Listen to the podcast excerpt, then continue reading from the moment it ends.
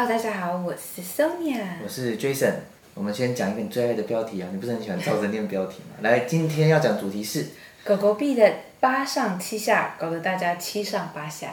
我还以为你会念错那个七跟八，那不错，代表你还有精神。好，我们今天呢，就是接着上一集要讲到的，就是狗狗币，它从这个二零一三被开发之后，然后一路到现在二零二二年，它这十年间。嗯它真的像三那个三温暖一样，就是忽冷忽热、忽冷忽热的。到底是谁影响的？到底回顾一些大事件。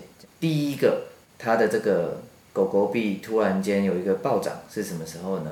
其实就是跟着二零一七年的加密货币热潮，它它的这个币就被列为叫做搞笑币，就是搞笑币。对，然后但是它就是算是搞笑币里的头头，像他刚刚说柴犬币啊，甚至那时候还有很多很奇怪的币，史币你记得？哦，史币好像就是虚霸虚霸的币就被。俗称史币，所以总之那时候很多动物币，很多迷因币，我觉得用迷因币称比较好啦，搞笑币有点又有点太那个。然后呢，当时这些币就被着这个加密货币的热潮一次带动，它就涨了一波。好，但是呢，很快的，它两个礼拜后又跌下来。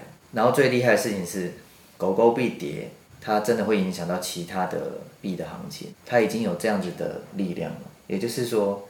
当时它是整个加密货币市场一起涨，对不对？嗯。后来这种民营币、搞笑币，它就是经不起太持久的上涨，因为它没有实质作用，嗯、那时候还没那么厉害，所以它就跌。嗯、然后它又拖垮了一群，就是这些动物币，这就是它第一次的上下。然后那一次的我比较没有，那时候我也还没有在、那个。对对，嗯、那个时候我们也还没那么了解跟研究。我们真的是从，真的是可以说是去年开始。嗯，前年吧，去年。那真的。去年年初。对，好，那么你说说第二次。第二次就是、嗯、哦，这个我有印象哎，比特币突破一万九千七百八十三美元，嗯、那个时候顺带把狗狗币提升。对，所以。这我有印象。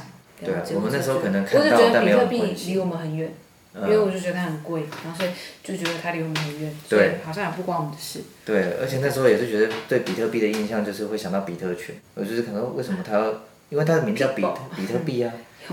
就是真的是对它的那种第一印象哎，就很不熟很不熟，嗯、然后也完全觉得这东西不会跟我有关，所以就觉得嗯，嗯这很有钱的人，然后呃很厉害企业家，然后不知道在搞什么。可是可是殊不知我们在还在读大学的时候，那就是比特币不到一美金的时候。对，但是当时完全不会去想。要去了解怎么连新媒体都还没有出来。那个时候，光要怎么做好新媒体都已经够我们苦恼了。那时候根本没有去想，还有另外一个职业叫做 social media manager。对，那时候连新媒体网红，连网红是不是职业都还有一点争议性。但这个时候已经是加密货币早期的发展阶段。嗯。对，所以第二次狗狗币就是跟着比特币升，它就一起升。但是。对。它也是一个礼拜又又跌跌得很惨，所以呢，它就这样又又一个大升一个大降，在二零一七年的年底了，所以它二零一七年就是经历了两次的升升降。嗯，然后呢，第三次大概就是在过了又过了半年，就大概到二零一八年的那个年中左右，这个时候是一个加密货币的寒冬期，但是很有趣的是，在这个寒冬来临前，然后就有有一些加密货币。稍微上涨了，其中一个就是狗狗币。嗯、这一次呢，涨幅不是那么大，就只是一下下而已，嗯、一下下就好。突然想到这首歌，好洗脑。怎么突然来好来的轻松的？你也你也料不到对吧？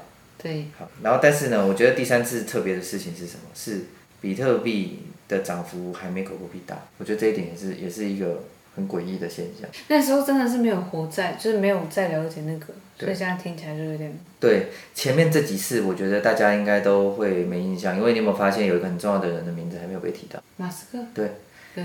因为前面这几次他还没有来来来闹，嗯、所以这几次大家应该也听了不会有印象。再来就慢慢开始了，那个马斯克大概在下下下次就会出现。我们现在来到第四次嘛。嗯。第四次。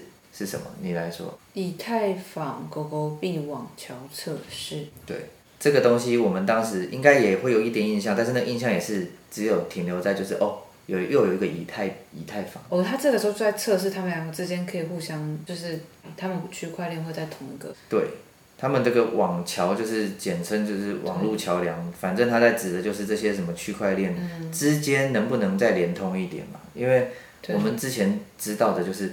每一个币它之间是很独立的，它们的流通性很差。以太坊当时之所以诞生能成为第二名，就是因为它也有一个很厉害的地方，就是它很像在盖交交通道路一样。以太坊就是它就是会大家会觉得一定要投，可以拿来投资，如果相对民营币的话，因为它是一个。有技术在背后支撑，你没有办法直接买柴权币，你要先去买以太坊，再去买柴权币，好像还是是，我有点。因为以太坊等于就是一个最大的公链啊，就是说，哦对，供应链。所以对啊，所以它就是它提供了这些币一条可以就是交易的那个路啊，它打了这些路出来，所以说现在到就算到现在，仍然有非常多的币都是要透过以太坊的路去。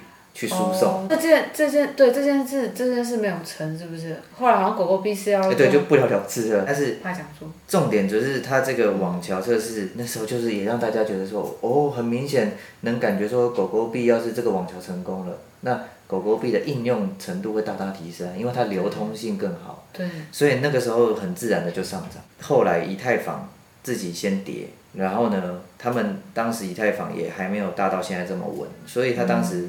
以太坊一跌，然后就说他们的资金有一点问题，所以这个网桥的这个测试跟开发，这个这个事情就稍微要要暂停。嗯。结果从这个暂停之后，好像就就再也没有没有下文。这就是第四次了，第四次的这个狗狗币的这个跌，它这一次是跟着以太坊。你看它很会跟，就是他之前是跟着对比特币，然后还有以太坊，然后他自己还曾经拉垮过一些跟他一起的那些山寨币民，然后再来。第五次我觉得很有意思，他是在 TikTok 上面爆红，这个我反而没有印象耶。这个我，因为那那个时候我也没有在玩，就是没有在看 TikTok，但 TikTok 真的是，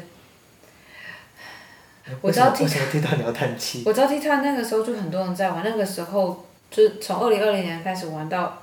最近基本上都是蛮大的 TikToker。对，二零二零年中，现在是第五次，已经来到二零二零年的中间。然后这个时候 TikTok，那时候 TikTok 才刚起来。对，也还没有到最爆的时候。你知道它现在变了两年。对。短短两年，就就这个平台会越来越快。就像我们第一集视呃视觉化的 Podcast 有说，那个那个 App 叫什么？哦。Gas。对。对，对，所以现在的这些新的网络的东西都不能小看，就是你认真去看，如果它很有潜力的话，哎，你赶快上去做，可能可能下一个就可以乘上那个风。对，下一个大王就是你，真的真的很难说。嗯、然后现在起起落落的太快了，Instagram 这个 Facebook，你看最近名声越来越差，你知道最近。对，小聊一个题外话，就是最近你知道 IG 也有一个负面的事，就是大家开始在反映说。那个 IG Reels 出现很多裸裸露的照片，裸露的的的那种类型的影片。为什么都没有看？然后问题是，哎，你怎么感觉好像有点可惜？就是还是要看一下吧。但是重点就是大家很反感，因为很很多人他们平常可能有自己刷的呃习惯，好比说爱看料理的，对不对？像你爸爸就喜欢看煮什么东西，那结果不管你是看什么，结果他们就有一阵子出现了问题，就大家。都大量的会自然就是曝光，都是这种比较十八禁的，比较就是比较新三色的东西，嗯、然后就引起很多人反感。好比说，尤其是有小孩的家，他们就会觉得说，嗯、那小孩现在都刷得到这些，这样这么容易哦。因为 Reels 它的操作就是跟 TikTok 很像。休息区到喽，大家先自由活动一下，再准时回来集合，体验后面更精彩的虚拟人生行程。